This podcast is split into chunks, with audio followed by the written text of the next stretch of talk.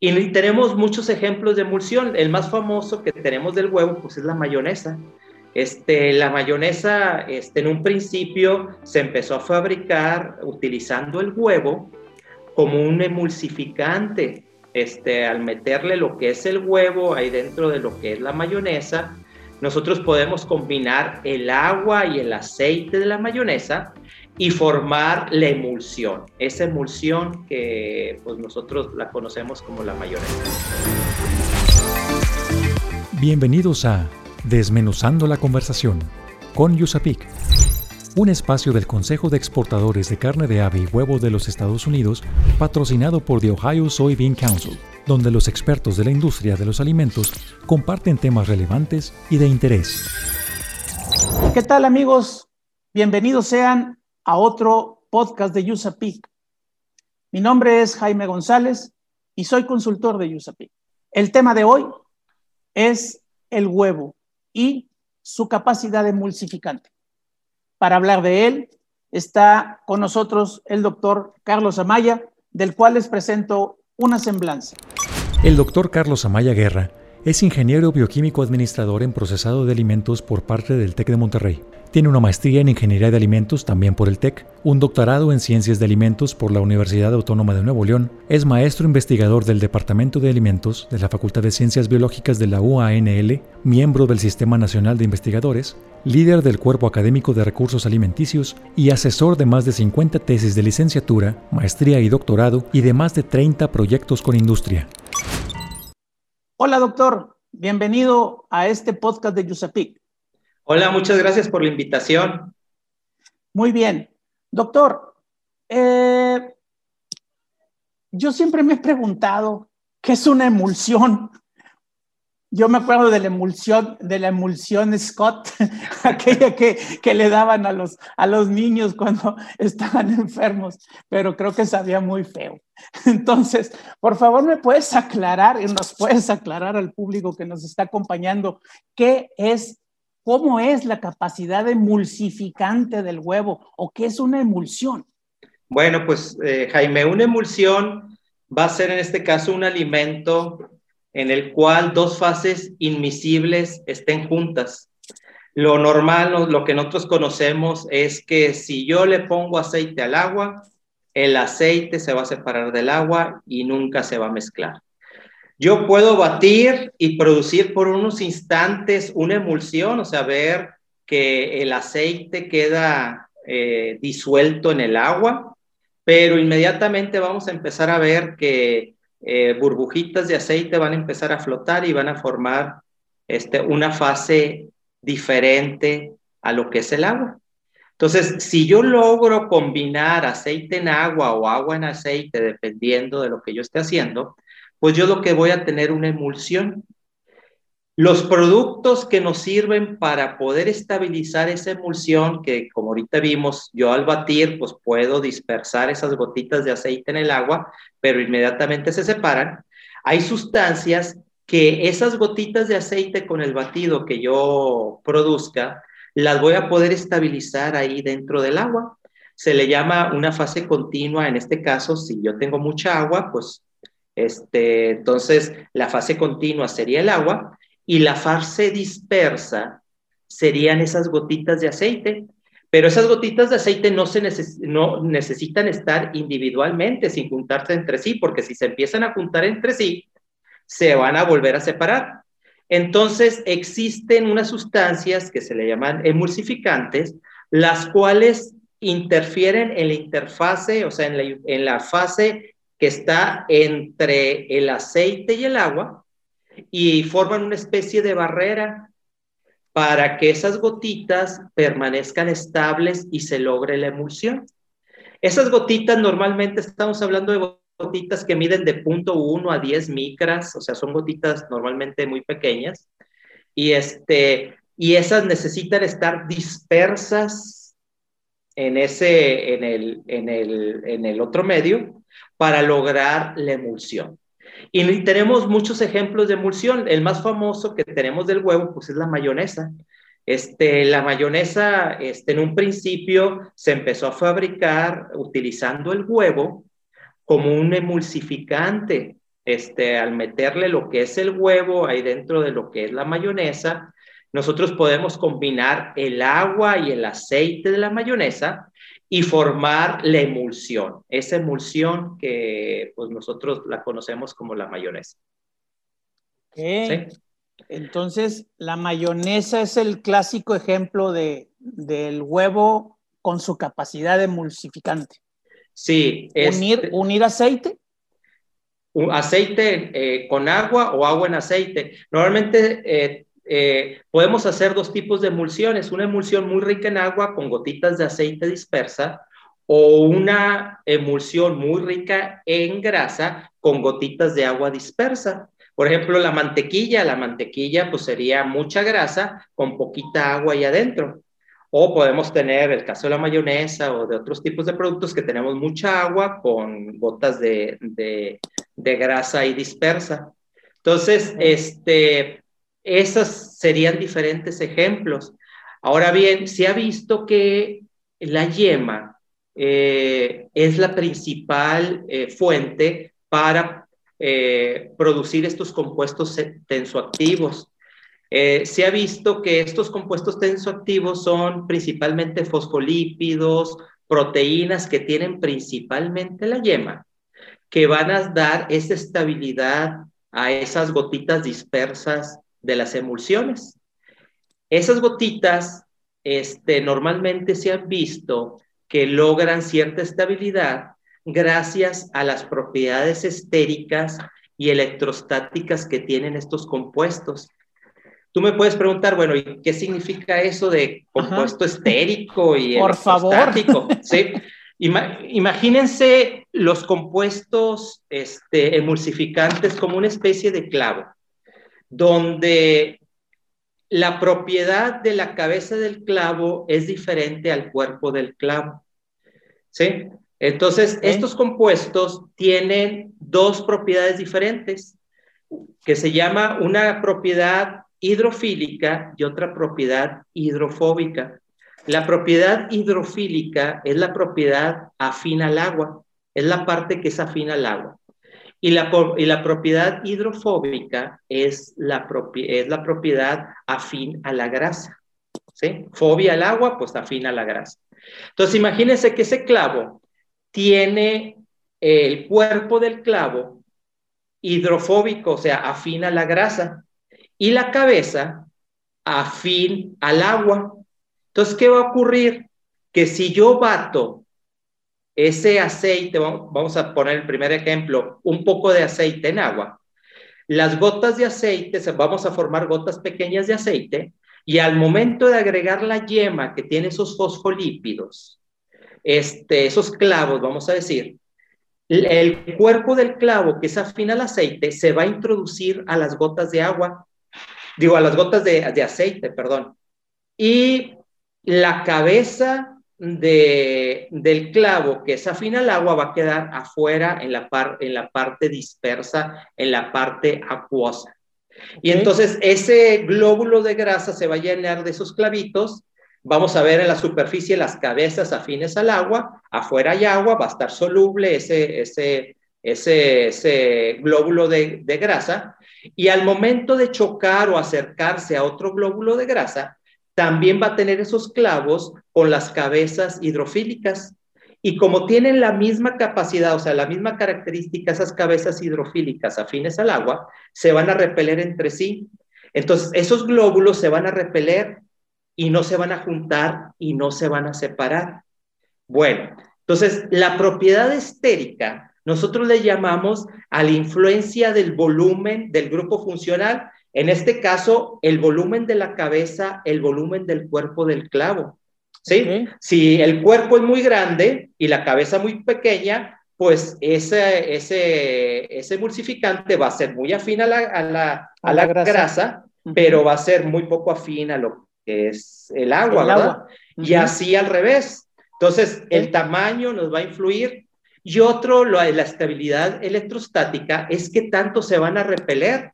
Ya vimos que si yo tengo glóbulos de grasa con esos clavos, que yo les veo las cabezas, que tienen la misma este, eh, carga que, las cabezas de otro eh, glóbulo de grasa, al momento de acercarse, pues va a haber cierta repulsión. Entonces, esa capacidad es la, la, capacidad electrostática que tenga, que tanto se repelen esos productos. Entonces, eso me va a ayudar mucho a la estabilidad de la emulsión, porque con el tiempo las emulsiones pues van a tender a desestabilizarse. Sí, sí. Este, una mayonesa, si nosotros la dejamos por mucho tiempo, pues vamos a empezar a notar que la superficie se va a empezar a hacer agua acuosa. Se va a empezar a aceite, se va a empezar a ver aceite en la superficie. Ajá. Y este, igual para diferentes productos, diferentes emulsiones que nosotros conocemos, si las dejamos por mucho tiempo, se van a empezar a desestabilizar. A eso le llamamos el cremado, la separación superficial del aceite. Entonces, gracias a esas capacidad que tienen los emulsificantes, dependiendo de sus tamaños, de la repulsión y demás, va a ser qué tan estable esté, porque no son para siempre los, eh, las, la estabilización de los emulsificantes. Entonces, este, va a depender mucho del emulsificante para esa, esa funcionalidad que nosotros estamos mencionando. En el caso del huevo, pues tenemos la lecitina, bueno, principalmente la lecitina, aunque hay otros compuestos que me van a influir en esa capacidad este, eh, emulsificante. Sin embargo, no solamente va a ser la, el emulsificante en sí, sino también cómo hagamos la emulsión. Cuando yo hago una emulsión, yo lo que hago es batir. Entonces, ese batido va, va a tener cierta velocidad, cierto tiempo, la cantidad de los componentes. También se ha visto el, que el pH y la influencia de iones eh, van a influir en la estabilidad. El pH, acuérdense que pues el pH es qué tan ácido, qué tan alcalino sea el medio, en este caso el alimento que yo estoy haciendo, y, las, y los iones son los minerales que estén presentes, principalmente en los alimentos estamos hablando de la sal, la presencia de sal y de sodio y demás me puede influir mucho en esa estabilidad, ¿sí? Eh, este, y también hay que considerar que en esa interfase que se forma entre el aceite y el agua, no solamente vamos a tener esos emulsificantes, esa lecitina en el caso del huevo, ¿sí? sino podemos tener otros tipos de compuestos que ahí me puedan interferir en esa estabilidad. ¿Qué compuestos son esos, doctor? ¿Qué compuestos emulsificantes se usan en las emulsiones, además de este? Mira, eh, los emulsificantes son los que normalmente se consideran los este, idóneos para hacer las emulsiones. Sin embargo, va a haber otros este, compuestos que me pueden ayudar o me pueden desfavorecer la emulsión. ¿sí? Cuando yo compro emulsificantes sintéticos, pues simplemente lo que estoy haciendo es este, metiendo emulsificantes ahí para lograr esa repulsión que acabamos de ver. Sin embargo, este, pues no, no hay otros compuestos. En el caso del huevo, sí. En el caso del huevo, no solamente estoy metiendo el puro emulsificante, estoy metiendo otros productos. Se ha visto que las proteínas del huevo ayudan en el caso de, de, de la estabilización. La grasa interfiere un poquito y demás. Entonces, hay que estudiar caso por caso este, cómo realizar las, eh, las eh, emulsificaciones eh, que nosotros queramos. En el caso de lo que es la yema de, huevo, existe investigaciones muy este, interesantes sobre estas capacidades que tiene. Mira, si nosotros la, la yema la podemos dividir si nosotros precipitamos la yema, la podemos dividir en dos fracciones. Lo que se le llama el plasma, que sería la parte líquida de la yema, y lo que, sería, lo que serían los gránulos, que sería, vamos a decir, una parte viscolástica y semisólida de lo que es la yema. Más o menos el plasma correspondería a un 70% de la yema aproximadamente. Es un producto con muchos sólidos, tiene alrededor de 78% sólidos, o sea, es un producto con muchos sólidos que vamos a tener principalmente los lípidos, el colesterol va a estar ahí en el plasma, y en los gránulos este, vamos a tener principalmente humedad, que sería ese 30% restante. Eh, vamos a tener pocos sólidos, pero también vamos a tener proteínas. Ambas fracciones, el plasma y los gránulos, emulsifican, tienen capacidades emulsificantes, pero emulsifican de diferente manera. ¿sí? Y también aquí sería muy interesante, pues decir que si en los gránulos no tenemos mucho, mucho aceite, yo puedo utilizar esa fracción de gránulos para hacer, por ejemplo, mayonesas con bajo contenido de aceite o con bajo contenido de colesterol, que si se ah, Mayonesas light. mayonesas light, ¿sí? Este, eh, sin embargo, pues hay que trabajarlas de manera diferente y demás. Entonces es, es, es eh, curioso este dato, es, es importante saberlo y pues podemos desarrollar diferentes productos separando estas diferentes fracciones de lo que es la yema de huevo. Perfecto. Mira, doctor, vamos a hacer una pequeña pausa para unos avisos y en un momento más continuamos con, con esta plática del huevo y su capacidad emulsificante. En un momento regresamos para seguir desmenuzando la conversación con Yusapik. El Consejo de Exportadores de Carne de Ave y Huevo de los Estados Unidos, USA Poultry and Egg Export Council, USAPIC, está presente en todo el mundo a través de su red internacional de oficinas y consultores. Su experimentado personal internacional realiza principalmente dos actividades, que son mantener la comunicación cercana con los importadores, distribuidores y otros contactos clave involucrados en el comercio internacional, y realizar actividades promocionales para apoyar la exportación de productos de las industrias estadounidenses de carne de ave y huevo. En México en particular, se tienen relaciones muy positivas con la Unión Nacional de Avicultores y se llevan a cabo varios proyectos conjuntos que impulsen un mayor consumo de productos avícolas en la región Temec. Síguenos en redes sociales como Yusapic Latam para que te enteres de nuestros eventos y las actividades que realizamos. Yusapic se escribe U-S-A-P-E-C, Yusapic Latam.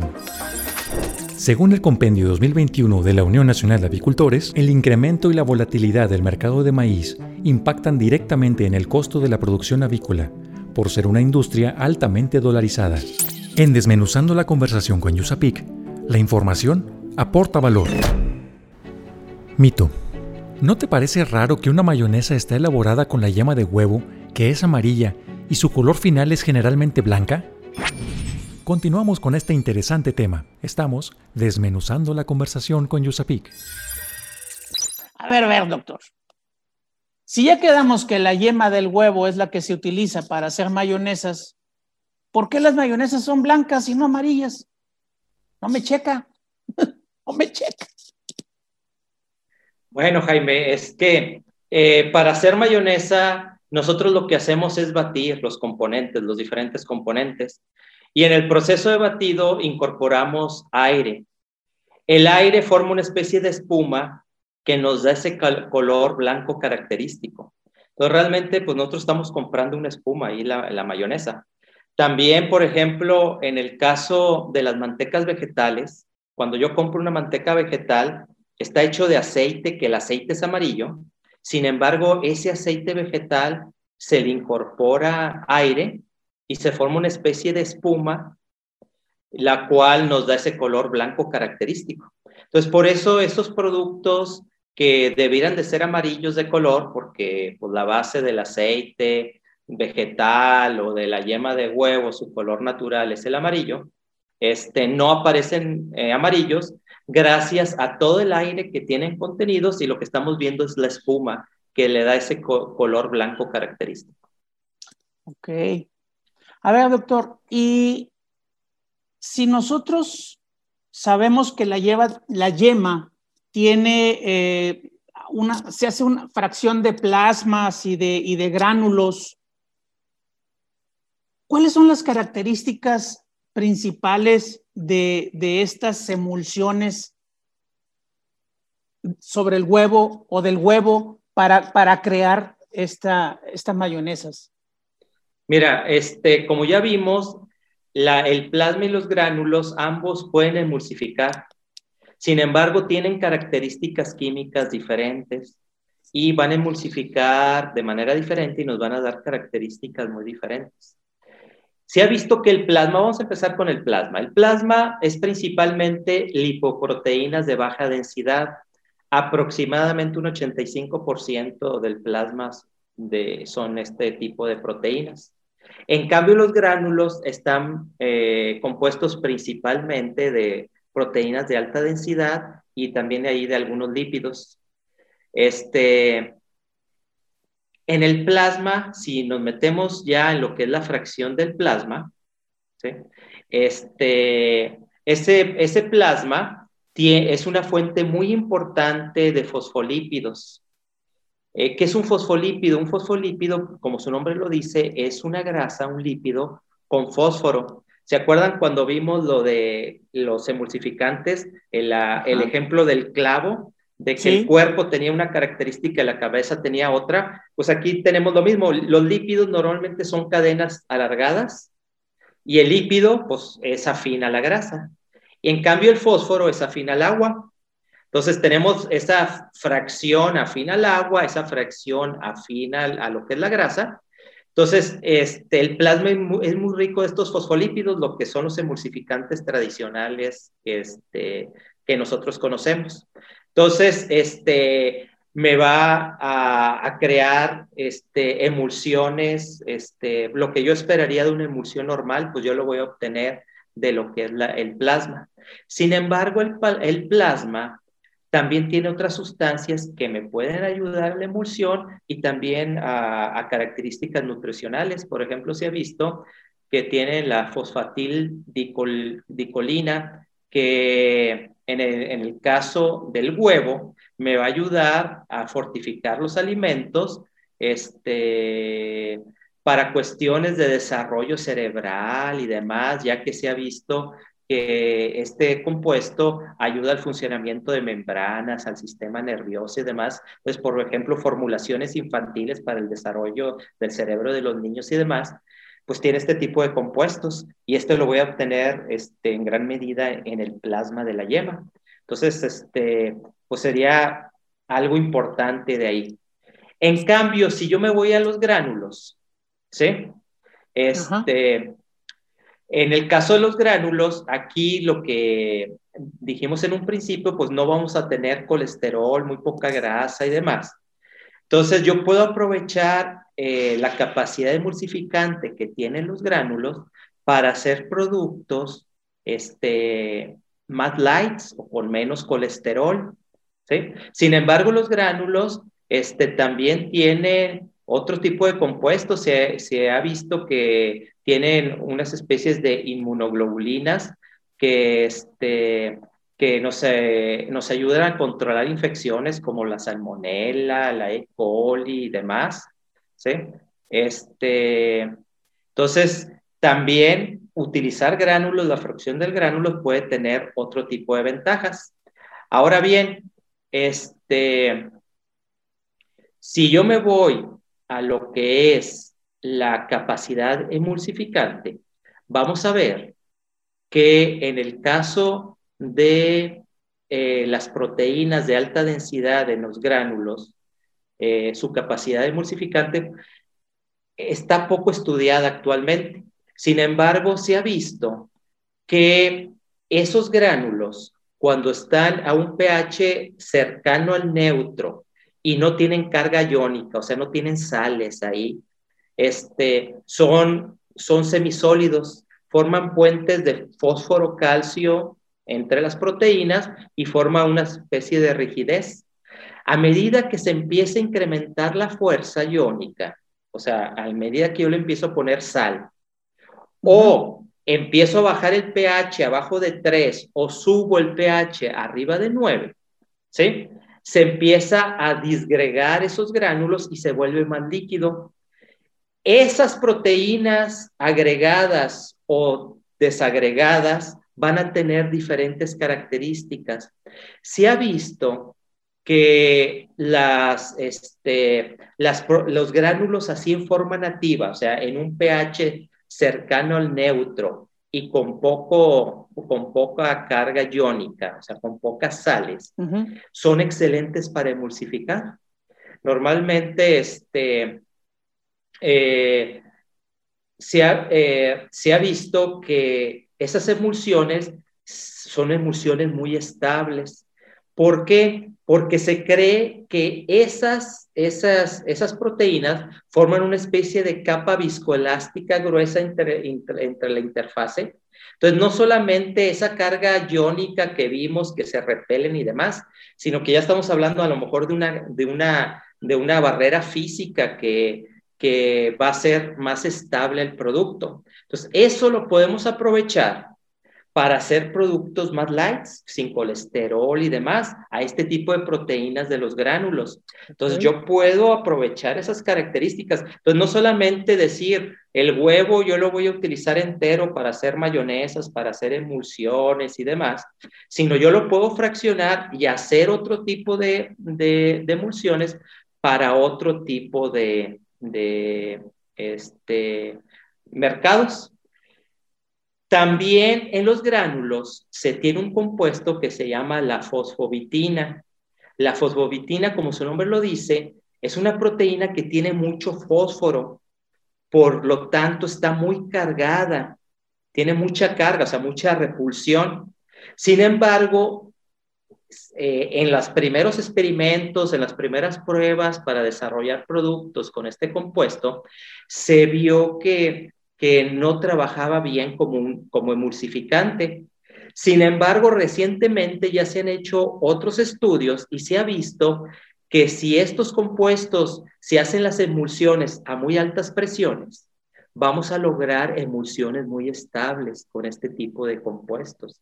Entonces, acuérdense que no solamente es ponerle el emulsificante y se acabó, o sea, también este, cómo yo hago la emulsión, el pH de las emulsiones, este, las velocidades que yo la realice, todo me va a influir para poder hacer una emulsión este, más estable. Entonces, aquí es importante no quedarnos solamente de que el huevo, pues sí, el huevo tiene fosfolípidos, en el cual la lecitina es el principal fosfolípido que se conoce y nos ayuda a hacer una emulsión.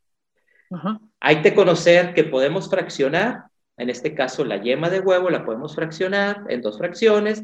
De esas fracciones podemos sacar otros componentes y esos componentes tienen características este, diferentes, emulsifican también, pero nos pueden dar características diferentes y por lo tanto productos diferentes. Entonces, esa es la importancia de la yema de huevo, no, no nada más quedarnos de que sí emulsifica y se acabó. ¿Sí? Ok. Entonces, de, o sea, con el huevo se va a fabricar la mayonesa, pero también se pueden fabricar diferentes tipos de mayonesa. Pueden salir la mayonesa light, la mayonesa este, tradicional, se le agregan sabores, se le agrega... ¿Qué pasa cuando se le agregan, no sé, el limón, el, el, picante, el chipotle y, ya ves tantos sabores de mayonesa que han salido? Este, ¿qué, ¿Qué pasa? O sea, ¿ayuda, no ayuda, nomás saboriza? Sí, no. Este, bueno, el, limón tiene, tiene pues, su capacidad sensorial, ¿verdad? Pero también su capacidad ácida. Uno de los factores de la emulsión, pues es el pH. Eh, estuvimos viendo ahorita que también el pH eh, nos va a influenciar las características de la estabilidad de las emulsiones.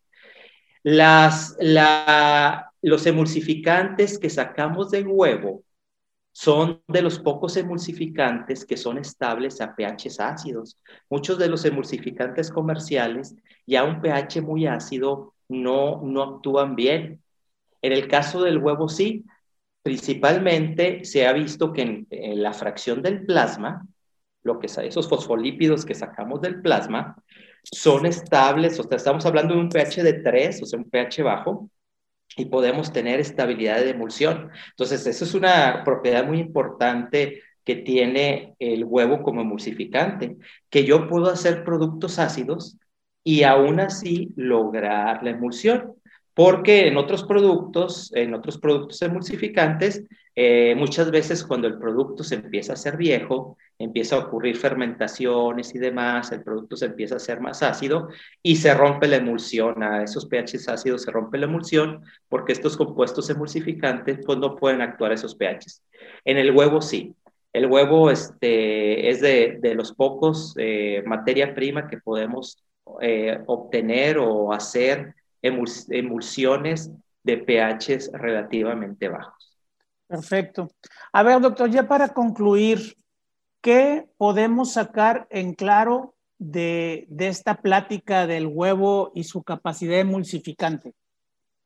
Podemos concluir que en este caso lo que es la funcionalidad del huevo como emulsificante, pues es un emulsificante que no solamente me va a ofrecer la característica de emulsión, que es lo que yo requiero principalmente, sino que tiene otros compuestos sensoriales de color, sabor y demás que nos puede ayudar a nuestros productos para que sean de mejor calidad.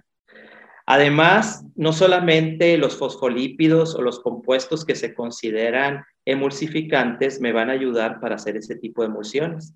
También el huevo va a tener proteínas, va a tener diferentes compuestos que me pueden ayudar a hacer esas emulsiones.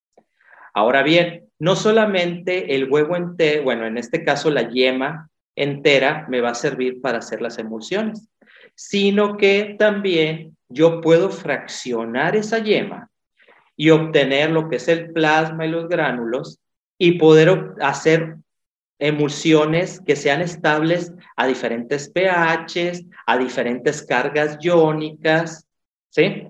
Y también puedo yo fraccionar todavía más ese plasma y esos gránulos para obtener compuestos aislados que me van a dar funcionalidades ya muy específicas. Entonces, esa es la versatilidad del huevo. El huevo, este, nosotros normalmente pues creemos que nada más, bueno, pues es el huevo entero, lo único que podemos hacer es fraccionarlo en clara y en yema y es lo único que puedo utilizar. No, podemos utilizar, o sea, el fraccionamiento, por ejemplo, de la yema es un fraccionamiento, este, eh, de lo que es el líquido, de lo que es el sólido, o sea, por gravedad, por centrífuga y demás, separamos lo que es el plasma del gránulo y podemos obtener este, dos productos diferentes que podemos utilizar para hacer dos alimentos de características muy diferentes. Y entonces podemos aprovechar y dar valor agregado a lo que es el web. Excelente. Pues muy bien, doctor. Te agradecemos mucho la presencia en este podcast. Muchas gracias por estar con nosotros. Muy elocuentes tus, tus respuestas a, a nuestras preguntas. Eh, y pues espero que no sea la última vez que nos veamos. Seguramente vamos a estar por ahí en, en, otro, en otra plática, en otro podcast. Muchas gracias por la invitación. Esperamos este, vernos pronto por aquí. Muchas gracias. Pues bien, amigos, agradecemos a todos ustedes que se hayan conectado y que hayan entrado a la plataforma para ver nuestro podcast de USAPIC. Soy Jaime González, soy consultor de USAPIC y agradecemos a Ohio Soybean Council que nos haya ayudado a patrocinar este podcast. Nos vemos en la próxima. Desmenuzando la conversación con Yusapik. Por esta emisión ha llegado a su fin. Te invitamos a que te suscribas a nuestro podcast. Comenta lo que más te gustó en este capítulo y deja tus dudas para nuestros expertos. Estaremos atentos a resolverlas.